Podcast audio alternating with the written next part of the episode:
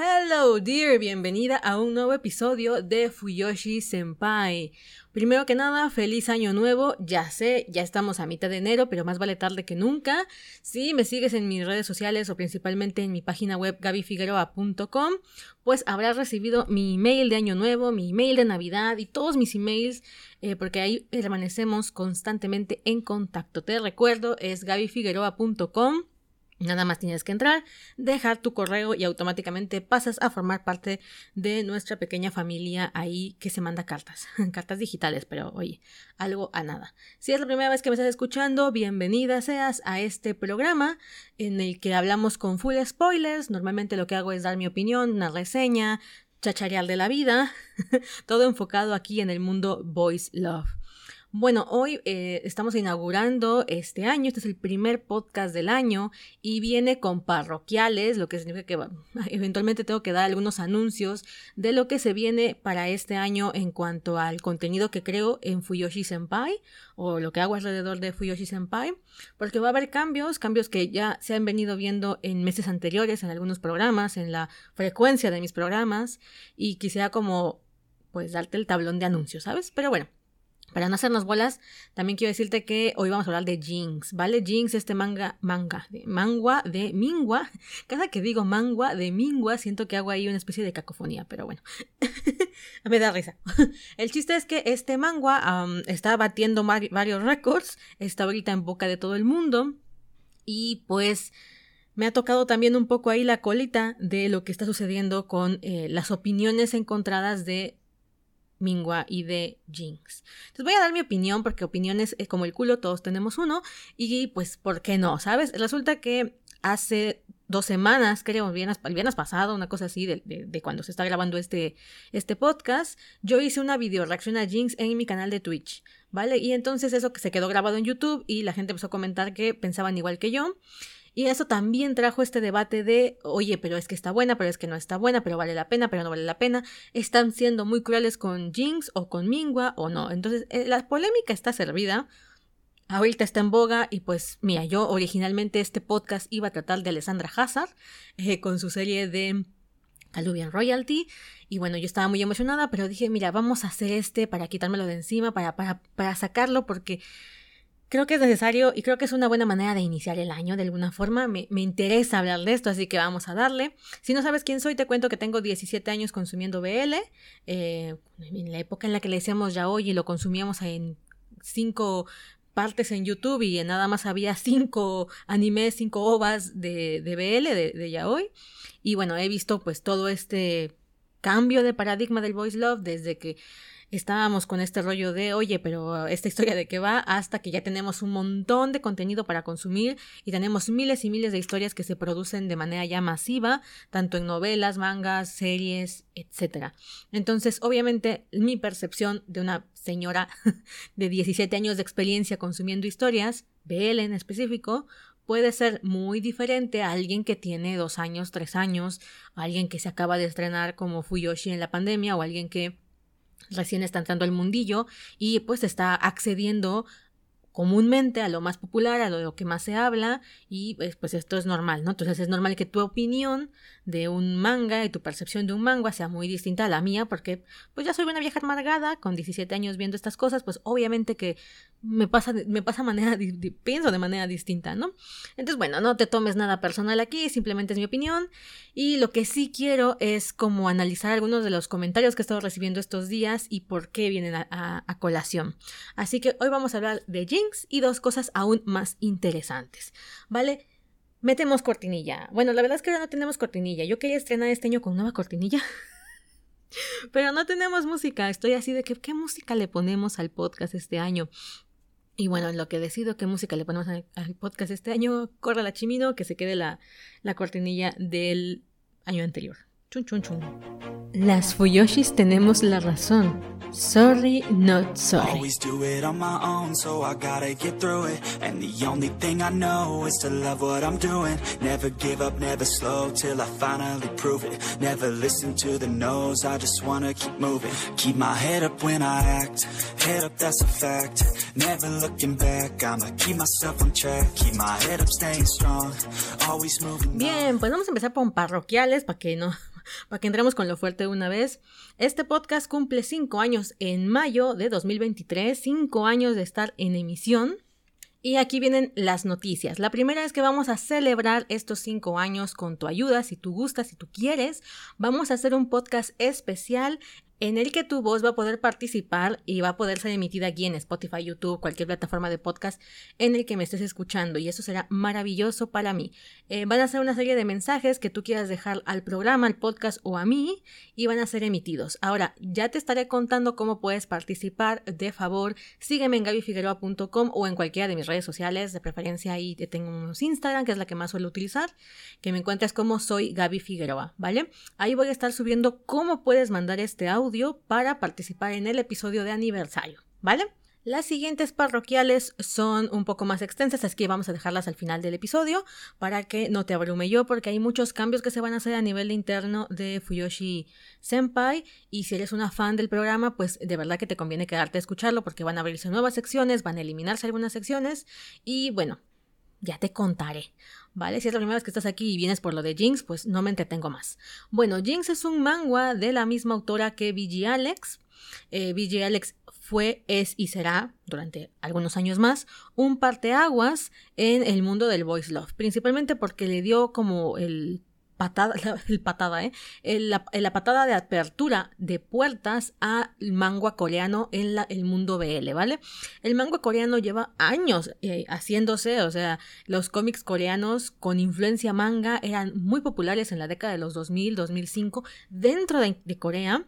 Yo llegué a leer algunos, algunos manguas cuando todavía eran blanco y negro y se parecían mucho al japonés. Es que de verdad era como, no, no identificabas que era manga hasta que te das cuenta que estabas leyendo mal, porque el manga tiene una, una, un sentido de lectura que no es el común al occidental, pero el manga es el mismo al occidental. Entonces, tú acostumbrado ya a leer en japonés de atrás para adelante, te hacías bolas leyendo un manga.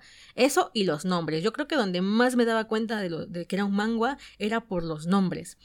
Cuando yo entré al mundo del manga empecé con historias eh, shoujo hetero. O sea, yo todavía no conocía BL, mi primer BL manga fue Captivate, ah, Totally Captivate, que no me gustó, o sea, yo me lo leí porque era de mafia y todo ese rollo, pero creo que no me gustó porque no lo entendí, porque no supe leerlo, ¿vale? O sea, mi teoría es esta, yo Totally Captivate lo empecé a leer, creo que lo terminé, no estoy muy, ya no ni siquiera me acuerdo, Trataba sobre un chico que era un mafioso y terminaba eh, pues teniendo a su buque, el buque no sé por qué razón había acabado debiéndole dinero y pues ahora tenía que trabajar para este chico que era mafioso. O sea, una trama bastante clásica, ¿sabes? Bastante clásica.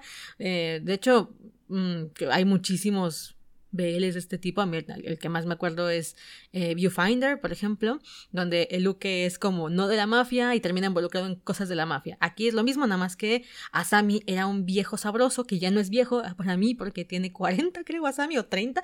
Luego te salen, oigan, ¿qué onda? paréntesis, ¿qué onda con eso? De pronto te estás leyendo un manga y te parece que el vato tiene como 40 y pico de años y cuando te dicen su edad tiene 25 y dices, ¿Qué pedo Japón? ¿Qué pedo Japón? Es como que todos los protagonistas de Japón tienen que tener entre 15 y 16 años para que funcione. Y cuando ves a alguien ligeramente más maduro, te después te salen con que todavía no llega ni a los 30. Y tú ya de 30 años dices, o sea, no, eso no es posible, ese es un viejo sabroso, ese vato tiene 40, a mí no me vas a mentir. Y Asami se supone, creo que Asami tiene 20 y pico, ¿eh? Igual estoy diciendo una pendejada, pero ¿qué onda? X, este, por cierto, si es la primera vez que estás aquí, te advierto que divago como no tienes una idea. Divago demasiado. Divago, divago, divago, divago. Si estás buscando un video, una reseña eh, muy concreta, ve a YouTube. Este, eh, ve a YouTube a ver videos de tres minutos. Este no es tu espacio, me voy a tardar para explicar el tema y llevamos diez minutos y todavía ni empiezo. Entonces, por favor, considera que esto es así y si no te gusta, no es tu podcast. Continuamos. Bueno, em, empiezo viendo estos manguas que son de romance hetero y son muy parecidos al manga en cuanto al tema de eh, dibujo. Eran a blanco y negro, eran hechos a tinta y se producían también creo que en revistas o en tancabons o de esa manera. Eh, mi favorito fue mucho tiempo Gong, que es de matrimonio concertado y me mola muchísimo y lo amo. Y bueno, así fue como me fui chutando varios manguas hasta que llegué a Totally Captivate, pero para mí era muy parecido el manga en cuanto a, visual, a aesthetic. Ja, aesthetic. Hoy traigo pegada esa palabra y llevo como un mes así diciendo, es que no va con mi aesthetic. mi outfit no va con mi aesthetic. Mira, tiene años que no me compro ropa y estoy como, la aesthetic de mi outfit. ¿Qué outfit, Gabriela? ¿Qué outfit? Llevas comprando ropa en el tianguis desde hace tres años o más, desde la pandemia. No, o sea, no, de verdad. Bueno, eh, estaba yo en qué...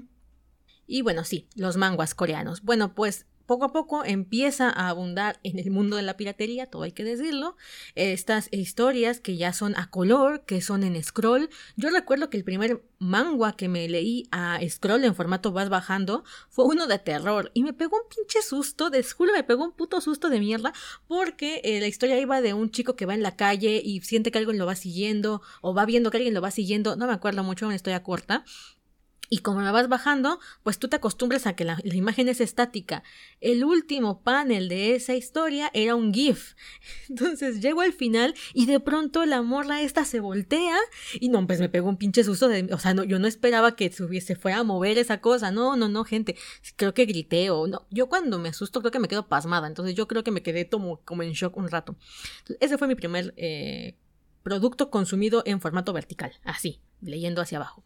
Y ya después empecé a ver un montón de manguas en la sección de de, no, no, de, de echi, o sea, como de estos arribita de, de, de, tono, es decir, todos tenían un exceso de sexo impresionante, pero es que era como, la trama tiene sexo aquí y allá y por acullá. No estaba yo hablando de BL, estoy hablando de otro tipo de historias. Creo que mi primer manga fue Sugar Candy, Candy Pop, ay, como era, eh, trataba sobre un señor que conoce a una chica que trabaja en una tienda de maquillaje.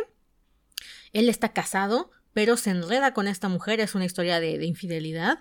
Eh, se obsesiona un rato con ella, pero después ella se obsesiona con él y le empieza a hacer la vida de cuadritos cuando él la intenta dejar porque su mujer se entera. Y bueno, es un drama ahí de esos, pero con sexo constante. La protagonista, o sea, la, imagen de portada, me acuerdo mucho, es la, la chica vestida en su uniforme de, de, trabajadora con una lollipop en la boca. Esa es la portada.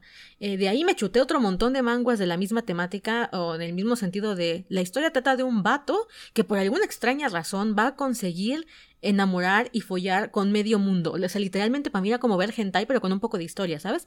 Me chuté uno de un chico que lo electrocuta un masajeador.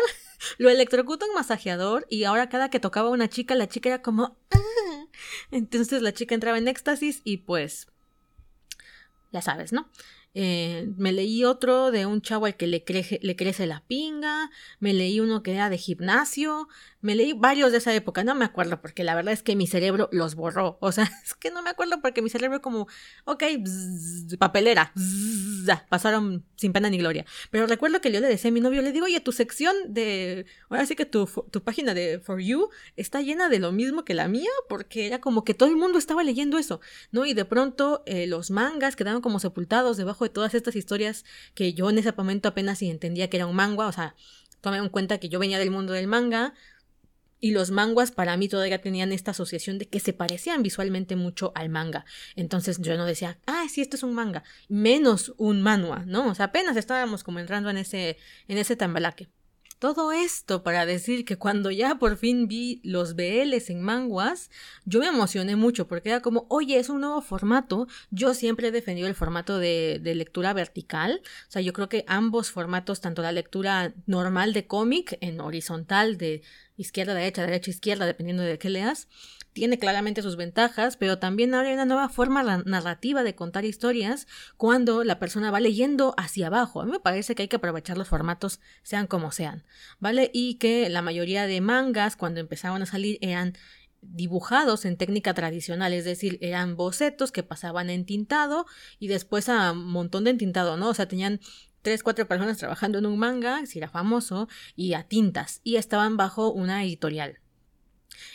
Corea lo empieza a hacer de otra manera, empieza a tener artistas que trabajan en formato vertical, en ilustración digital, y a los que se les empieza a pagar de determinada manera, ¿no? No era tan era una especie de editorial, pero más o menos una editorial digital y ahí te cobraban por desbloquear capítulos, mientras que el manga pues se producía para revistas y de ahí pasaban a tankabons, o bueno, tomos.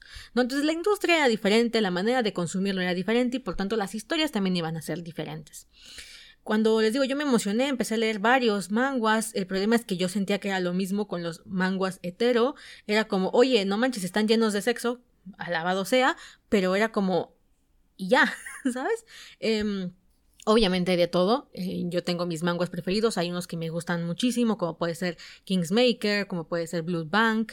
Eh, Colors, que es del no, Moments, que es uno de los mangas preferidos, y tuve un debate interior muy fuerte cuando salió Moments. Eh, Moments era, es un manga eh, con historias cortas de romance que me parecía una joyita y nadie estaba hablando de él. Yo me acuerdo que hice mucho coraje porque yo decía, ¿por qué nadie está hablando de Moments? Y era porque estaba sepultado por el boom que estaba teniendo VG Alex. Vale, VG Alex no fue el primer manga en aparecer en el mundo del BL, pero sin duda marcó un antes y un después. O sea, la gente, mucha gente entró al mundo del BL por VG Alex. Yo creo que también tiene que ver que haya coincidido con la pandemia. Igual me estoy equivocando, pero creo que al fin y al cabo eh, mucha gente entró al BL en general por un tema de mucho tiempo libre, o sea, de pasarle a tener que ir tres, cuatro horas en el camión o transbordando o haciendo viajes para trabajo, escuela y demás, pasaste a estar encerrado en la casa. Entonces muchas dinámicas cambiaron eh, a nivel social, a nivel casa, familia, eh, ¿cómo se puede decir? La organización del día a día.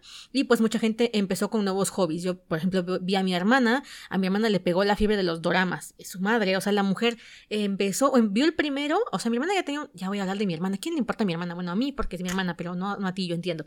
El chiste es que eh, ella empezó, ya había tenido una temporada de doramas cuando estaba más, este, hace algunos años cuando se veían en DVD, hablando del año del caldo, 2005, eh, pero lo dejó, lo dejó un montón de tiempo después de que falleció mi otra hermana, porque con ella veía los dramas, y se había enganchado, pero en esa época, 2005-2006, los dramas eran pura pinche tragedia, o sea, un litro de lágrimas, escalera al cielo, I am sorry, I love you, tenían ese, ese rollo de vamos a matar a los protagonistas, yay, era como el típico final de todos se murieron, nadie fue feliz, tómalo, déjalo. Entonces mi hermana es más de comedias, así que cuando regresa el boom de los dramas, y ella estaba en pandemia, venía de trabajar todos los días y ahora estaba encerrada en la casa, empezó creo que con... ¿Cuál fue su primer drama que la volvió loca?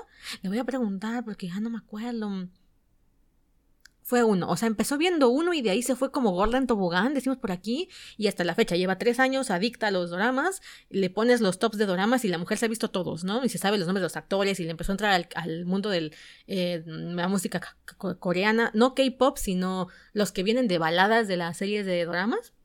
Entonces, todo el mundo cogió hobbies nuevos. Algunos se volvieron TikTokers, cada quien hizo lo que quiso. Y mucha gente le entró al tema de eh, BL, ¿no? De Voice Love, por series coreanas, por, perdón, por series tailandesas, por eh, Alex, o yo siempre digo que creo que fue un momento como mágico, mágico en la historia, y fue como, ya sabes, este, si, si, hubiese una línea temporal, aquí marcaríamos una línea roja, porque entró mucha gente con Together Series, VG Alex, en cuanto a manguas, y eh, la tercera, que se me está olvidando el nombre, Moda Sushi, ¿vale? O sea, entró gente por la vía del Danmei, entró gente por la serie de live action y entró gente por eh, Mingua, ¿no? Entonces, claro, eh, teníamos estas tres cosas y para mucha gente, Together Series es como, por Dios, la panacea, porque fue su primer serie.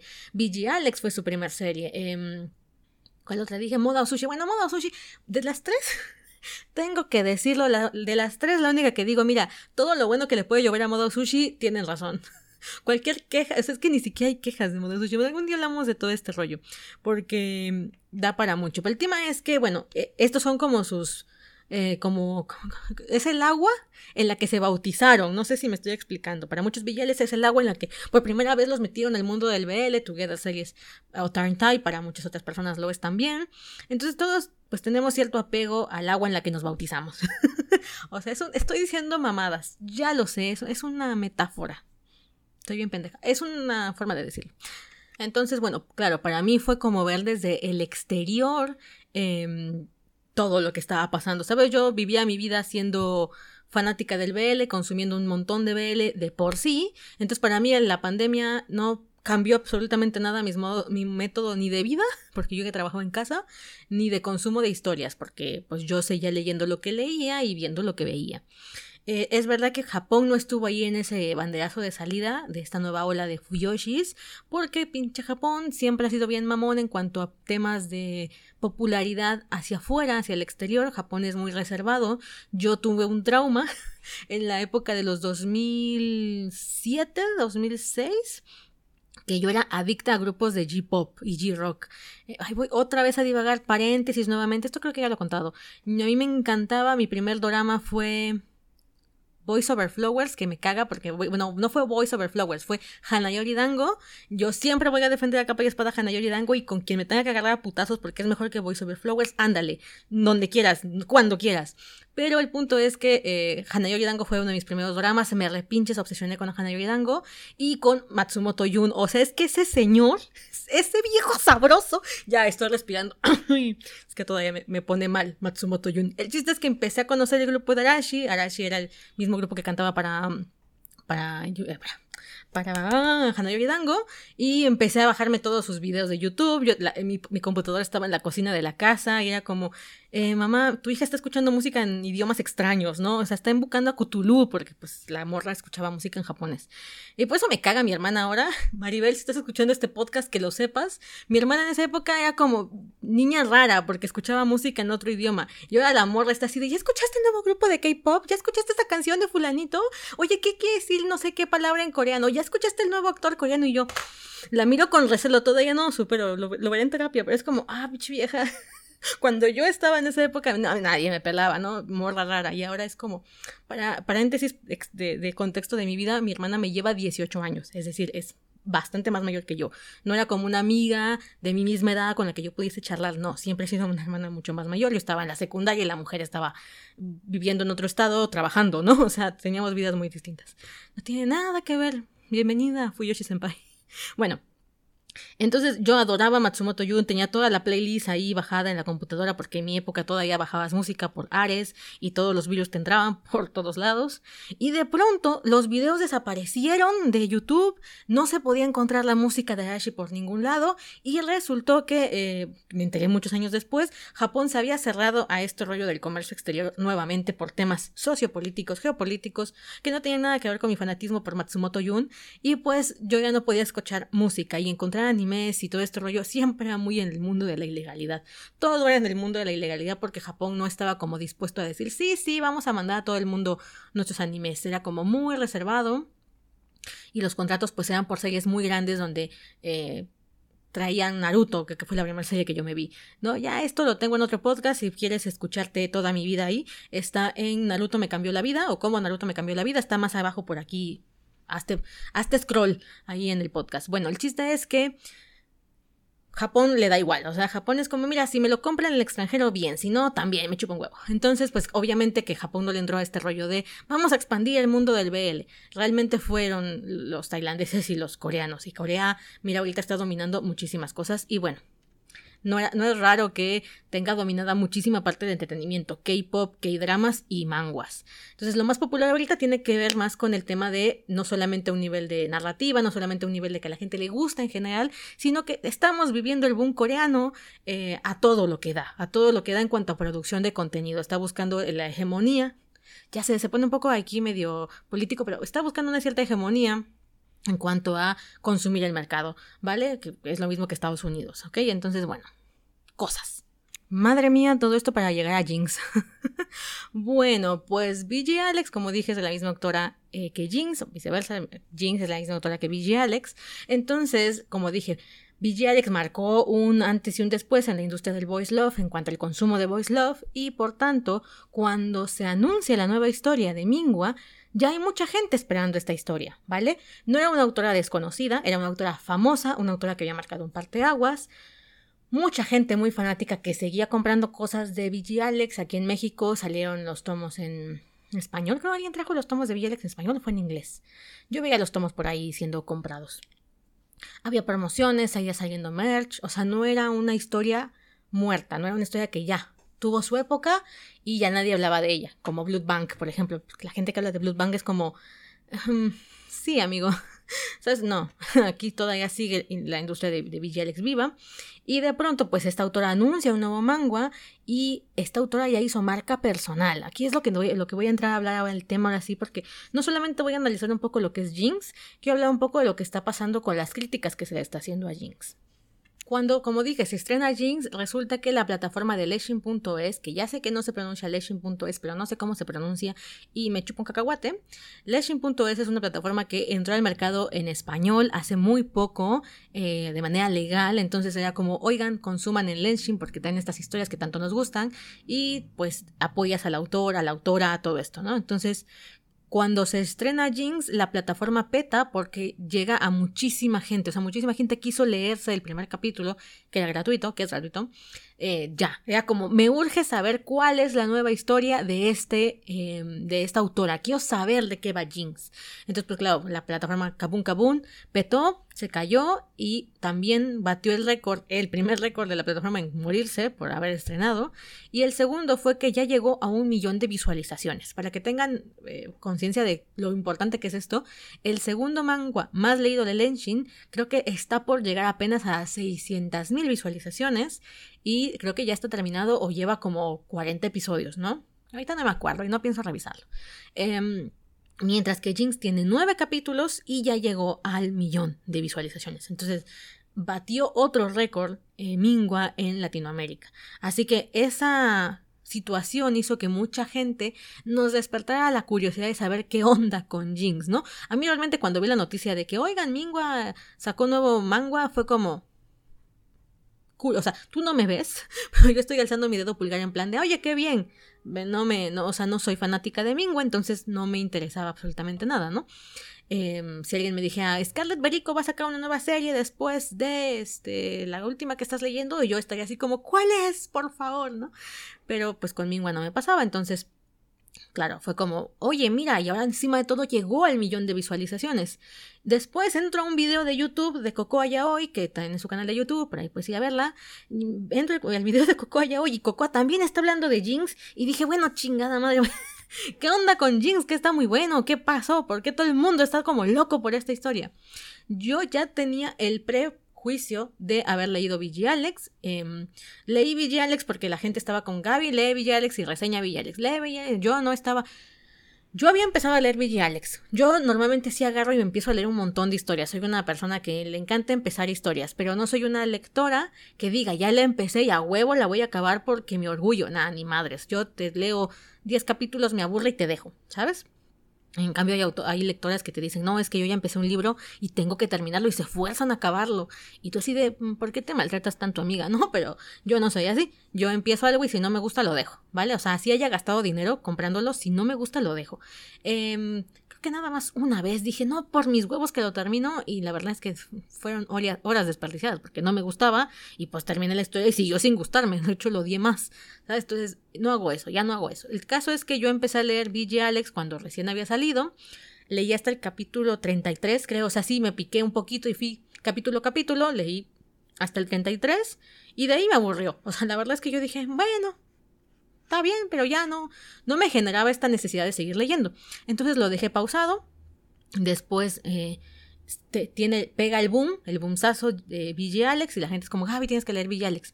Se acaba Ville Alex y dije, vale, lo voy a leer. Quise retomarlo desde el 33, pero no me acordaba de nada, así que volví al inicio y me puse a leer Ville Alex. Y lo terminé y mi veredicto fue, estuvo bien, ¿sabes? O sea, fue una comedia... Bueno, no fue una comedia. Sí, fue una, tiene, tiene elementos de comedia, ¿no? Ville Alex trata sobre un PornTuber, vamos a llamarlo así, que hace, un stream, hace streamings en directo de, de, él haciendo cositas sucias. Tiene un fanático, eh, este fanático resulta que es su Kouhai, yo le voy a decir Kouhai, sé que tiene otro nombre, pero ahorita no me voy a acordar. Eh, el protagonista, VG Alex, es su Zumbai, Zumbe, Zumbe, creo que se dice Zumbe. Em, que sería como el senpai versión japonesa, ¿no? Eh, y resulta que ellos se conocen, entonces el otro es como, oh Dios mío, mi ídolo, que me hace venirme literalmente cada vez que lo veo. Y pues le empieza como a tener una relación físico con él, físico con él, ¿eh? una relación físico-afectiva, sexo-afectiva, sexo, no sé, sexual, porque bueno, es que personajes, ¿no? Está este rollo de es que yo nomás te quiero para sexo y no quiero este comprometerme con nada más, el BJ Alex y el otro así de sí, no hay bronca, nada más vamos a experimentar, pero el otro tipo está falling in love, ¿no? Típica escena. Entonces, e, estaba buena, o sea, yo me divertí leyéndola, me la pasé bien y dije, está chida. Se me hizo muy larga, esto tiene un defecto que a mí no me gustan las historias largas, pero es una cuestión totalmente personal, no me gustan. Entonces, creo que BJ Alex tiene noventa y pico capítulos contando la historia secundaria y el epílogo. 85 creo que debe tener más o menos en cuanto a historia cerrada, de inicio a final. Entonces sí lo leí y dije, oye, estuvo bien, pero no era para tanto. Ese era mi veredicto, el mío. Era como estuvo bien, pero definitivamente para mí no era, no era acorde el volumen de gente que estaba diciendo que, que o sea, era como, BG Alex, BG Alex, ¿sabes? la euforia. Entonces, pues era como, o sea, está chida, pero no, no, no le veo como para tanto, ¿sabes? Cosa contraria que me pasó con Modao Sushi. Yo recuerdo que yo empecé a ver el tema de Modao Sushi en fandoms, de fanarts, y yo veía que la gente se estaba poniendo como ya intensita con Modao Sushi. Y yo decía, otra historia que va a salir con Modao Sushi. Y la gente después la lees y dices, esto no era para tanto. Yo siempre voy a decir lo que Modao Sushi es de las pocas historias que siempre voy a, a entender por qué es que ha tenido el boom que ha tenido, porque es muy buena historia, ¿no? Y y está muy bien hecha y muy bien hilada y buenos personajes. Y entonces dices, claro, entiendo por qué la gente se vuelve crazy. Pero en el caso de Villalex yo decía, está bien, pero tampoco es para tanto, ¿no? Chiste es que tuve este conflicto interior porque al mismo tiempo se estaba emitiendo Momentum, que me gustaba muchísimo más, me parecía una historia mucho mejor escrita, mejores personajes, mejores diálogos, que me parecía muy buena. No, era el mismo subgénero, era más drama em, y recuentos de la vida, y me parecía en ese momento que era como, oye, qué triste que historias que son más simplonas, que, que tienen menos, voy a colocar comillas, mérito de guion, menos mérito en cuanto al trabajo que probablemente llevó a cabo pensar en esa historia que otras. Y ese era como mi rencorcillo ahí de decir, ay, ¿por qué muy buenas historias quedan debajo de historias menos interesantes, un poco más mediocres en cuanto a guion o en cuanto a otros elementos? Porque Villa Alex se sostenía mucho del sexo, y no es que sostenerse del sexo sea malo, de hecho, me sorprendía porque Momentum es una historia que tiene también este tema de dominación. El protagonista es un tipo que se dedica a vender sus servicios como dominante. Literal va con su, va con su fueste y aparte es este experto en perfumes, etc. Entonces yo también decía, ah, tiene el elemento erótico, simplemente que el erotismo que manejaba Momentum se me hacía muchísimo más trabajado, muchísimo más eh, sensual que el explícito de VG Alex, que es relativamente más fácil de escribir. Todo hay que decirlo. Entonces, bueno, como dije, esto es una cuestión de gustos. Yo estaba media enojada, pero eran temas totalmente subjetivos y personales, ¿no? Y siempre he creído que el esnovismo no nos ayuda mucho en algunos temas, ¿no? Este rollo de soy mejor que tú porque a mí me gusta leer algo más interesante o más pro que lo que a ti te gusta leer. Y creo que eso es lo que está sucediendo ahorita con Jinx. Mira, mucha gente me decía, porque yo decía que a mí no me gustaba Billie Alex, y me decían, Gaby, es que a mí sí me gusta, y es mi gusto culposo. Y yo le decía, es que no tomes que como que es un gusto culposo, o sea, es tu gusto, y en gustos, como dije, cada quien, o sea, e, el, eh, tu gusto personal es como, a mí me gusta más el sabor a naranja que el sabor a chocolate en un helado. ¿Es mejor el chocolate? ¿Es mejor la naranja? No, es que a ti te gusta más un sabor y eso es totalmente válido. ¿No? Entonces yo decía, no te, no te apenes, no que no te dé vergüenza decir que te gusta algo porque son tus gustos. Ya yo siempre he dicho que hay una diferencia entre a lo que a mí me gusta de lo que objetivamente puede ser una mejor historia o no. Y creo que a veces mucha gente no, ahí es donde no, les, no le gusta hacer la separación. O sea, yo tengo historias que me maman, pero me, me, me encantan y yo sé que tienen un montón de huecos argumentales, que no son las mejores historias, que le hizo falta pulir a los personajes, que siguen una fórmula por ejemplo, Alessandra Hazard, siempre lo voy a decir, es mi autora de mis autoras preferidas, pero La mujer es el mismo libro repetido una y otra vez. Es el mismo libro, su narrativa no es así que digas, oh Dios mío, la madre de las narrativas, y sin embargo yo la vivo y la intenseo de una manera espectacular, y para mí eso la convierte en mi mejor autora eh, en cuanto a gustos. Pero yo sé que si me la pones, yo qué sé, no puedes comparar eso con El amor en los tiempos del cólera. ¿Sabes? O sea, la narrativa no tiene nada que ver, o sea, son géneros diferentes a pesar de que son historias de amor. No sé si me estoy dando a entender. No puedes mezclar un pastel con el mole de Oaxaca. O sea, son cosas distintas. Y lo mismo pasa con este tipo de historias. Yo creo que Alex está súper bien dentro del género en el que está metido yo sigo creyendo que dentro del mismo género hay otro tipo de historias muy buenas, pero no vas a comparar BG Alex con Modao Sushi o BG Alex con cualquier otra historia de thriller, de Killing Stalking, ¿no? Que te dice, es que Killing Stalking revolucionó el BL y yo, o sea, sí, porque nos metió en otro subgénero, por ejemplo, ¿no? Que es el thriller, ¿no? Pero no puedes comparar Killing Stalking con BG Alex porque son completamente diferentes productos, ¿no? En cambio, puedes comparar Killing Stalking con, por ejemplo, em, Moritat, que son ambos de suspenso psicológico BL. Vale, ahí sí los puedes poner en un debate, a ver cuál está mejor estructurado, cuál tuvo mejor final, cuál tuvo mejor desarrollo de personajes, porque están compitiendo en la misma arena. ¿Va? Es como el boxeo. es como el boxeo, los pones por categoría de peso, ¿no? Y no es que el flaquito de peso gallo sea menos que el vato de peso pesado. Tienen complexiones diferentes y no los puedes agarrar a madrazos entre ellos porque no es una pelea justa. no sé si me explico. Y bueno, por ejemplo, creo que BG Alex lo podríamos comparar con Full Volume. Creo que esa sería una comparación decente. Tienen una trama bastante parecida, eh, tienen elementos muy comunes en ambas historias y están llenas de porno. ¿Cuál es el mejor porno dibujado? ¿El de BG Alex o el de Full Volume? Ah, vale, dense, dense de madrazos porque están en el mismo ring. No, pero no puedes decir, eh, yo me acuerdo que cuando salió Moda Sushi o Killing Stalking, principalmente esas dos, era como, ahora hay un nuevo paradigma en el BL y vamos a esperar que todas las historias que vengan adelante sean como esta, que nos den esta calidad. Y como poner este listón de ahora todas las historias deberían de ser así de complejas y de interesantes. Pero es que mm, no puedes poner a pelear una comedia romántica con un thriller tienen objetivos diferentes, estructuras diferentes y personajes diferentes. Entonces eh, hay que diferenciar entre calidad y distinto tipo de género, ¿no? Y lo que requiere ese género.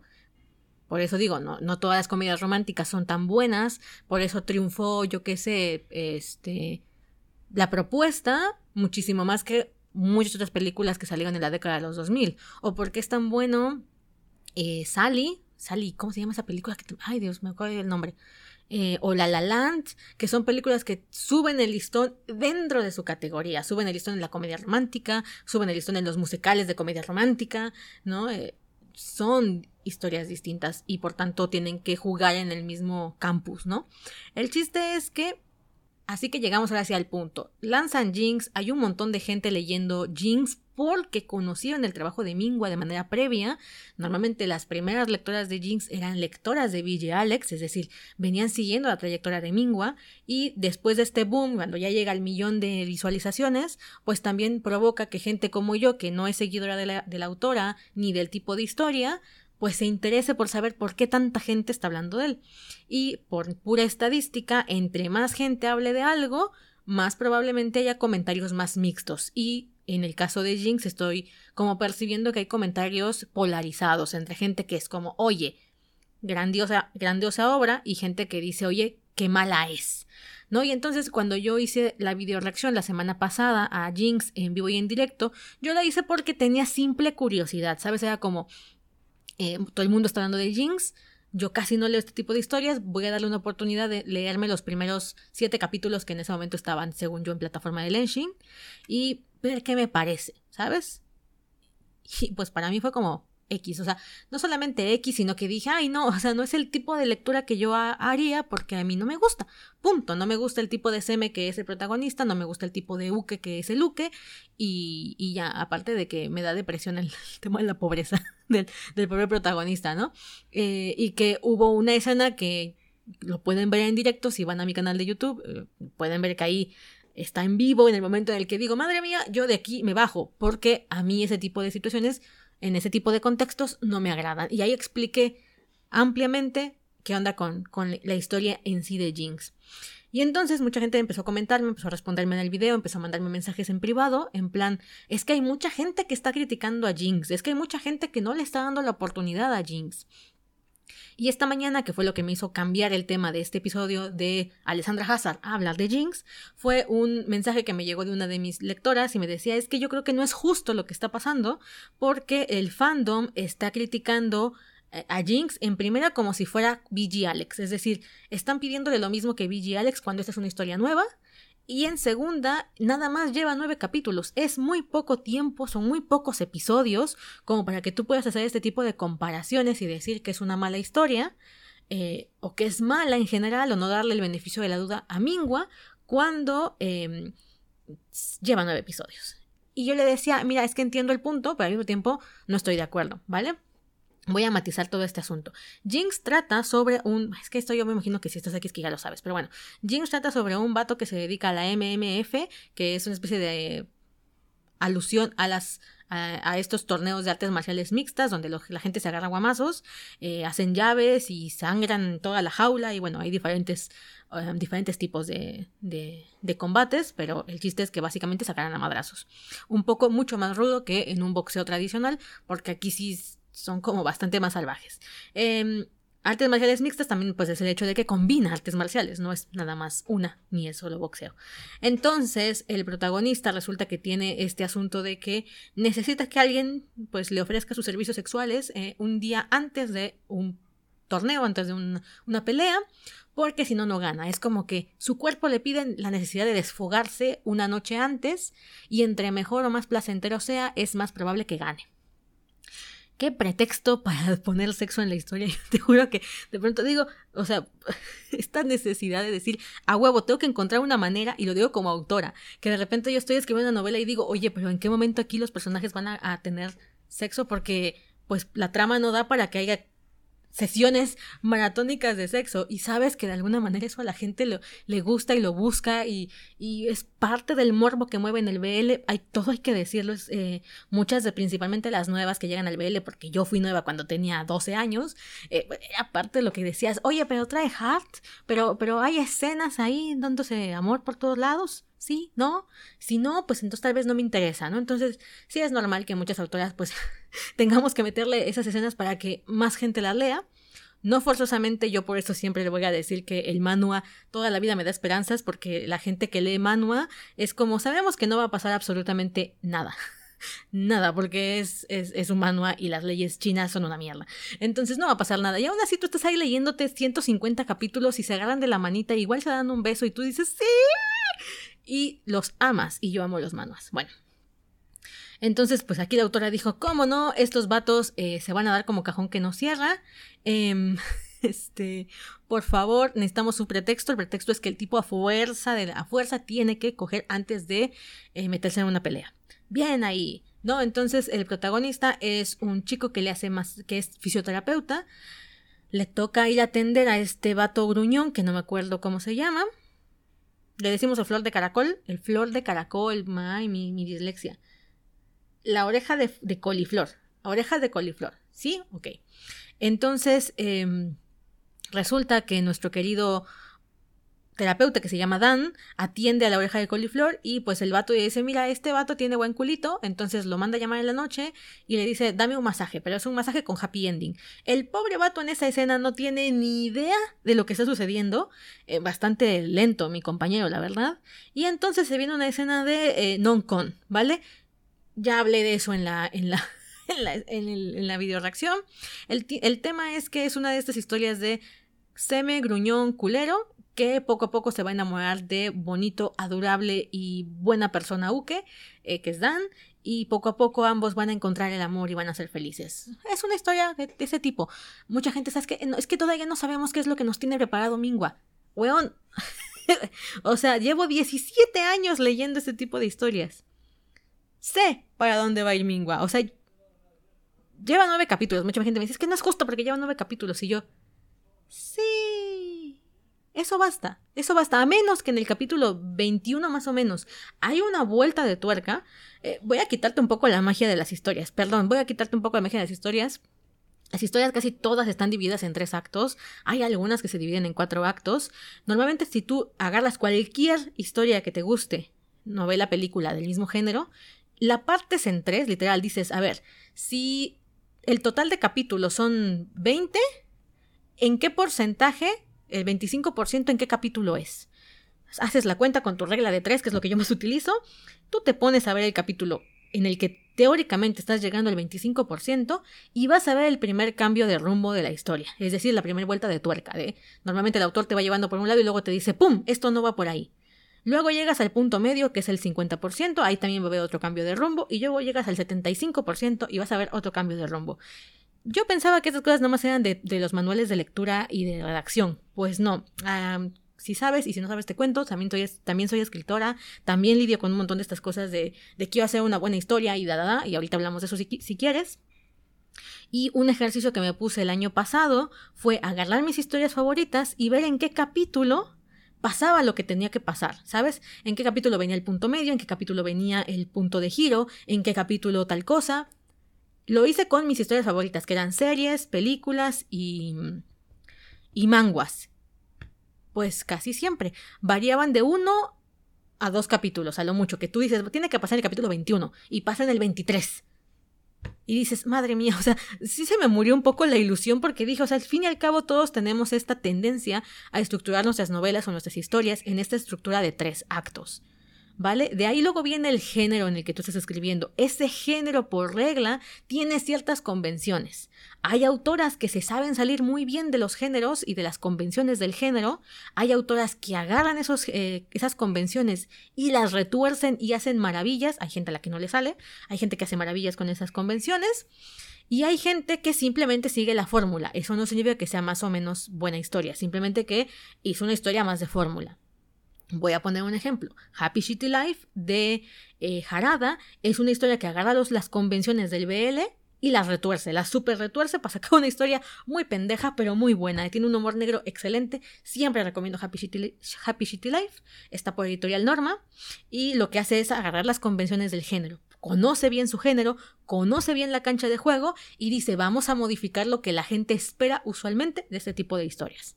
Excelente hay otras autoras que lo que hacen es mezclar subgéneros, ¿no? Agarran el subgénero de, eh, por ejemplo, terror y lo mezclan con BL y eso ya modifica bastante lo que estás acostumbrado como lector. Está la autora que se arriesga, la autora que es una kamikaze y se avienta a ver qué cosa pasa, la autora que es más reservada porque le gusta el tipo de estructura que está narrando, eh, la autora que es reservada porque tiene miedo de que la recepción de sus historias no sea la misma que la de su predecesora, etcétera. Voy a hablar de música, ¿vale? Para que no estemos hablando de historias, voy a hablar de música. Yo soy muy pinche neófita, o sea, no tengo conocimiento alguno de música, pero eh, esto es cosa que tú también puedes observar.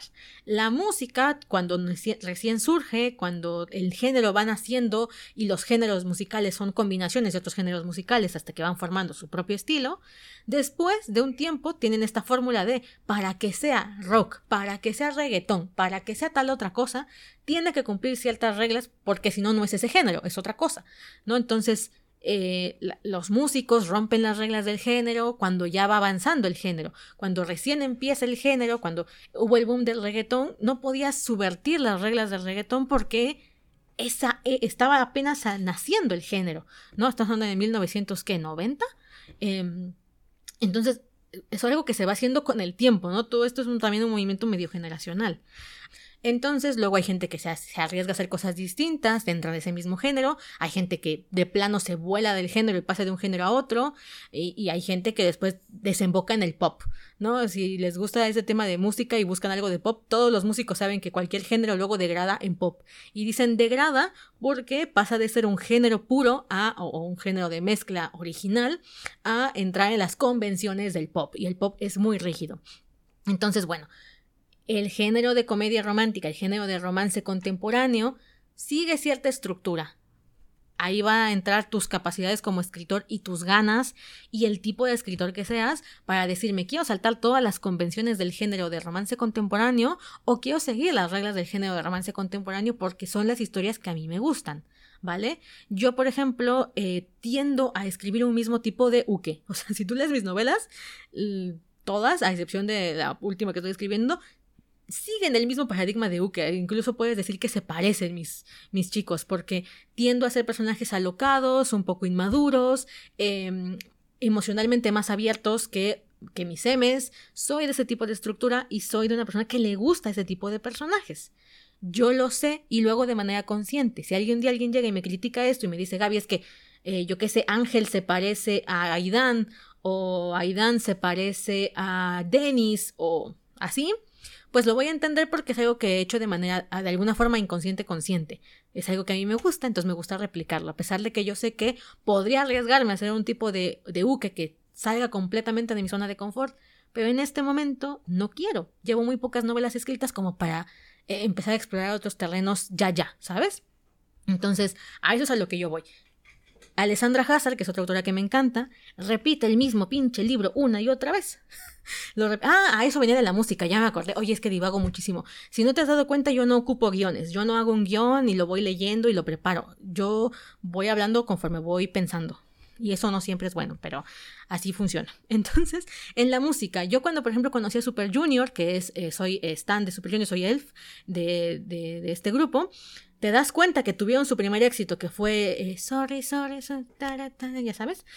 Cada año, cada nuevo lanzamiento de disco durante varios años, intentaron replicar la fórmula Sorry, Sorry. Agarraban géneros distintos, pero la canción se parecía a un oído no entrenado a lo que habían hecho antes. ¿Por qué? Porque Sorry Sorry fue su gran éxito. Entonces había que intentar replicarlo, buscar que eh, el, las fan, las fan la fan base ubicara al grupo por el tipo de música que tocaba. ¿Sabes? No, no hacían baladas para estrenar en, el, en la canción principal, ¿no? Eran las canciones bastante bailables, con un ritmo más rápido, eh, tenían ciertos tempos que se parecían entre sí esos primeros discos que fue Sorry Sorry, Bonamana, eh, Mr. Simple, eh, que me acuerdo que otro, eh, Sexy Free and Single. Escúchenlo seguido, o sea, somos canciones distintas, pero tú dices, es Super Junior, ¿sabes? Sí, sí lo vas, sí vas haciendo este rollo mental. Y eso es porque uno está intentando hacer trabajo de marca, ¿vale? El autor también tiene que hacer trabajo de marca. Y aquí es donde eh, eh, entraba yo en controversia con una de las, de las lectoras que me estaba mandando mensajito, porque me decía, es que no es justo que estén criticando a Jinx eh, como si fuera BG Alex o como si estuvieran esperando lo de BG Alex. Y yo decía, entiendo la molestia que tienes, entiendo que no te parezca correcto que la gente esté criticando de manera tan con tanto ahínco a, a, a, Jinx sin darle la oportunidad. Y yo le decía, mira, aquí hay dos cosas que están sucediendo. Por un lado, la gente guay, la, la gente que se siente cool por criticar algo que a la mayoría de gente le gusta. Yo viví esa etapa, yo fui súper snob, ya lo he contado en otros episodios, fui súper snob y eh, yo me sentía superior a las demás personas por estar leyendo algo que los demás no, o por criticar algo que los demás eh, adoraban. ¿Sabes? Yo la viví en la época del crepúsculo, ya lo he contado muchas veces. Yo decía, uff, yo estoy leyendo, en esa época estaba yo leyendo puras pinches novelas de la Segunda Guerra Mundial, las llenas de Ravensbrück, los, este, los hornos de Hitler, este, Sobibor, puras novelas de Segunda Guerra Mundial, porque me mamaban las, las novelas de Segunda Guerra Mundial. Y mis compañeras estaban leyendo los tochos que eran eh, Luna Nueva, este Crepúsculo y las otras partes que no me acuerdo cómo se llaman. Y yo me sentía superior, era mi manera de, de, ayudarme con mi baja autoestima, todo hay que decirlo, diciendo, claro, pero es que yo soy más inteligente porque leo otras cosas, ¿sabes? O sea, fifi. Entonces siento que sucede lo mismo. Mucha gente se sube al barco de vamos a criticar Jinx porque a la mayoría de gente le está gustando y como que mola ser diferente eh, a través de decir que a mí no me gusta Jinx. Y entonces lo que hacen es replicar la opinión de otras personas eh, replicar la crítica que otras personas están haciendo, solamente para este rollo de un tema de, bueno, mira, me quiero sentir genial un momento, pero no es una opinión que se estén formando ellos mismos. Entonces, yo le decía a esta lectora, yo entiendo esa parte y entiendo que estés enojada porque a ti te gusta Mingua, te gustó Ville Alex, entonces dices, denle el voto de confianza, porque esto, esta generalización de comentarios de, mira, no me está gustando, no me gusta, no es buena, es una réplica, nada más lo estoy viendo por el dibujo, hace que muchas otras personas ya no le den una oportunidad a Jinx, me decía ella. Y eso no me parece, no me parece bien, no me, decía ella, me parece irresponsable. Esa palabra a mí me llamó mucho la atención porque dije, ¿responsabilidad de qué exactamente? ¿No? O sea, una crítica hasta qué punto tiene que ser responsable del, de que otro lea o no lea, porque ahí vamos a entrar en, materia. Y yo ya no quise extenderme en la charla porque estaba escribiendo como lo que luego dije, mira, mejor hago un podcast y así me quito de, estar ahí diciendo, de, estar escribiendo y que más gente lo escuche este programa. Yo le ponía de ejemplo a Fargo, ¿no? Yo le decía, Fargo también tuvo un montón de crítica porque su novela, su, su historia del amor es una ilusión, fue muy popular también. Fue también un parteaguas para el Omegaverse, nos guste o no. Yo nunca leí a Fargo, Y también yo veía que le, llovían críticas sobre críticas a Fargo. ¿Por qué? Porque nunca una cuestión de, de estadística, entre más gente lo conozca, más gente opinará. Y entre más gente opina, es probable que haya opiniones distintas, obviamente, porque hay más gente. ¿No? Entonces yo le decía, mira, eh, por un lado está Fargo, a quien le pasó lo mismo. Y ella me decía, no, no cuenta, porque Fargo eh, todas sus historias las ha hecho en el mismo mundo, ha, ha, extendido sus novelas dentro del mismo universo y eso ha hecho que ella misma queme su historia. Mientras que Jinx viene desde cero, es una historia nueva, es una historia totalmente eh, de cero y no le están dando el, voto de confianza a Mingua para desarrollar esta historia y ya la están criticando. Y aquí yo le decía, entiendo tu punto, pero también entiendo eh, otra, otra arista. Mingua es una autora que ya es reconocida. Todas las autoras que, que ya son reconocidas, que tienen una fanbase muy grande, generan expectativas. Esto es un tema que es inevitable. De hecho, las autoras en realidad deberían de generar esto expectativas, porque tú no quieres que sigan una sola de tus historias. Como autor, tu objetivo es que sigan todas sus historias porque te siguen a ti como autor, ¿vale? Ve a Stephen King, siempre lo voy a poner de ejemplo, o a Brandon Sanderson. La gente, los, las editoriales, cuando sacan novelas de estos, obviamente que estoy hablando desde el mundo occidental, ¿vale? Igual Corea se maneja diferente, igual Corea piensa diferente, y su industria es diferente, eh, entonces igual no aplique lo que estoy diciendo yo aquí, pero yo es así como lo veo y lo dejo ahí sobre la mesa por si alguien lo quiere como evaluar. Pero los autores ya se venden por su nombre. Eh, los libros de Stephen King no dicen el título de la novela. Busca cualquiera de los libros de Stephen King de las reediciones y vas a ver su nombre utilizando un cuarto completo de la, de la portada y el título de la novela en chiquito más abajo. Porque no es la gente va a comprar esta novela en particular, no, la gente va a comprar a Stephen King. Lo mismo con Brandon Sanderson. Brandon Sanderson tiene un montón de otras historias y su nombre está más grande que el título, porque la gente no está comprando una historia determinada, está comprando al autor. Y en, Occidente, por lo menos, es lo que tú quieres conseguir, porque es como si fueras un grupo de un solo éxito. Si tú eres un grupo musical que tuvo un solo éxito masivo y no volviste a tener otro éxito o ninguna otra eh, música, canción que hubiese sido medianamente popular, tu carrera está probablemente condenada. Lo mismo te pasa como autor. Puedes tener un solo éxito igual es un solo éxito a lo JK Rowling, ¿no? Entonces ya tienes la vida arreglada, pero normalmente no es así, ¿no? Tienes un solo éxito eh, y te hundes después y dices, oye, no saben ni quién escribió el libro. Es como, oye, ubica esta la historia y la gente ubica la historia, pero no te va a ubicar al, autor. ¿Quién escribió La Naranja Mecánica? ¿Quién escribió... Em, ay, qué novela que... Ahorita no sé qué me acuerdo de La Naranja Mecánica. Em, bueno, algún día hablamos de ese tipo de, Ponemos más ejemplos cuando me venga agua al tinaco. El chiste es que hay un montón de manguas que también son súper populares, pero la autora igual jamás vuelve a tener otra historia, jamás volvió a hacer otra, otra historia. Y para que tú te mantengas en la industria, viviendo de esto, necesitas sacar más historias. Y necesitas que eh, la editorial, o en este caso las plataformas como Lenshin o demás que, que financien tu trabajo, te reconozcan por quién eres. Entonces aquí no era Jinx como tal, era, mira, sale la nueva obra de la autora de V.G. Alex. Entonces es normal que los lectores vengan esperando algo parecido a Billy Alex.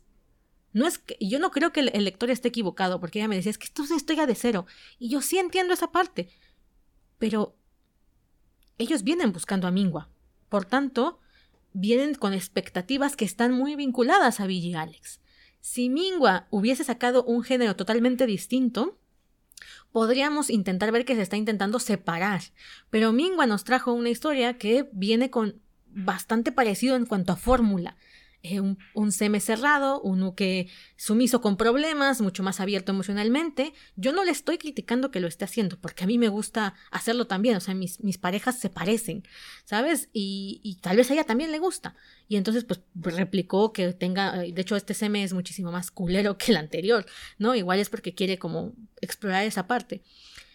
En cambio, de repente tienes autores que empiezan con un romance paranormal y luego se meten con una historia contemporánea y luego se meten con fantasía. Vale, ahí no sabes qué esperar, no sabes exactamente por dónde, por dónde va a ir el autor. Pero es normal que un lector encasille de alguna manera al autor.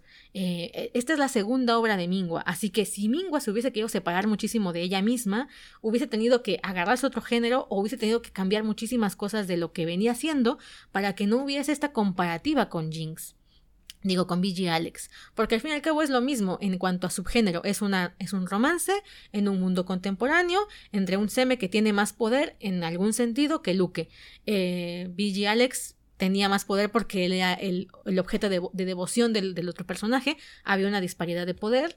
En en Jinx está todavía más marcado. El, protagonista, el Dan, tiene serios problemas eh, en cuanto a, que atrae puras desgracias. Y el Seme es un peleador de la MFA que utiliza la violencia y el dinero para conseguir lo que quiere. Pues es todavía más disparidad de poder, ¿no? No nos está trayendo una historia completamente distinta una de otra. En cambio, vamos a poner un ejemplo: eh, Jarada. Es que ya saben que me gusta, o Scarlet Berico que producen una, un manga y al siguiente manga eh, cambió el género, cambió el tipo de personajes, cambió absolutamente todo. Entonces es algo como que te van a ir sorprendiendo conforme vayan escribiendo y vayan sacando eh, distintas historias. Y para mí esto es una estrategia de ese tipo de autoras, que prefieren sacar cosas que a ellas les vayan gustando y ir experimentando y probándose como autoras. Y hay otras que por personalidad, por el, tipo de vida que tienen o por cómo son como personas, prefieren eh, escribir historias similares en ese sentido. Yo creo que yo personalmente tenderé, tiendo, apenas me voy conociendo como autora, así que para quienes me, leen, pues que sepan que yo siento que apenas voy a ir probando a ver qué pasa conmigo, si soy de las que se va a aventar a hacer historias distintas o no. Yo creo que yo soy del tipo que no, soy del tipo que le gustan cierto, cierto tipo de parejas y las voy a estar repitiendo toda mi vida, a ver qué onda, igual y sí, igual y no. Entonces, este... Entonces, bueno, no, no estoy criticando eso como tal, simplemente que entiendo la comparación que hay entre Alex y Jinx y que no me parece que el lector sea el equivocado. Aquí sería, si Mingua no quería eso, tenía que haber tomado otra estrategia. Ahora, también es muy probable que la editorial, en este caso Lenshin, le haya pedido una historia que siguiese la misma línea, ¿sabes? ¿Por qué? Pues porque fue lo que vendió. Entonces van a apostar por ella y quieren que haga algo similar a lo que ella hizo antes. ¿ok? Entonces, a veces ya ni siquiera queda en manos de la autora, es como, si quiero permanecer vigente en esta plataforma, quiero seguir trabajando en lo que me gusta, que es dibujar manga, eh, publicar historias BL, pues igual y la alternativa que tengo es hacer una historia muy parecida a la que ya hice, pero mejorando ciertas cosas, como el dibujo, eh, cambiando eh, al seme, metiendo en otro tipo de, de, subgénero, ¿no? En este caso nos metió en el mundo de la MMFA, o como se llame en su universo este rollo.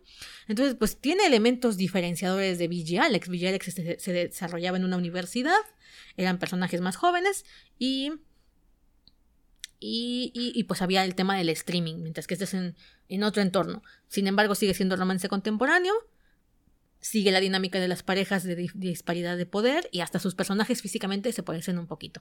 El protagonista, perdón, es que sí se parece. Yo vi a Dan y vi a Don Hyun, creo que se llama, y dije, ah, sí se parecen, bastante, de hecho.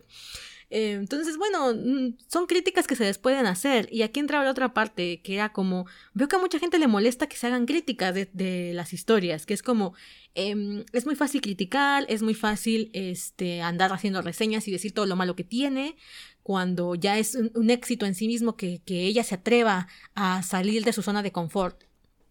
Porque, por ejemplo, Fargo ha continuado haciendo las mismas historias dentro del mismo universo, y eso se le critica a Fargo pues a Mingua se le va a criticar el hecho de que se parezca su historia esta a la anterior, ¿no? Entonces, creo que la crítica es algo que es inevitable, ¿vale? Y que tampoco está mal hacer una crítica o decir lo que opinas, en plan de, bueno, a mí no me gusta, y igual encuentro los personajes parecidos, y eso es algo real, o sea, los puedes ver, los puedes poner en, una pantalla y dices, oye, objetivamente hablando, si se parecen, objetivamente hablando, está reciclando cierta temática, está reciclando ciertas escenas, está reciclando eh, cierta estructura narrativa, pero a veces también si Mingua, por ejemplo, saca su tercer manga y es igual y la gente le gusta, Mingua va a ser este tipo de autora a la que tú dices, quiero una historia de este tipo y va a ser la autora a la que vas a acudir.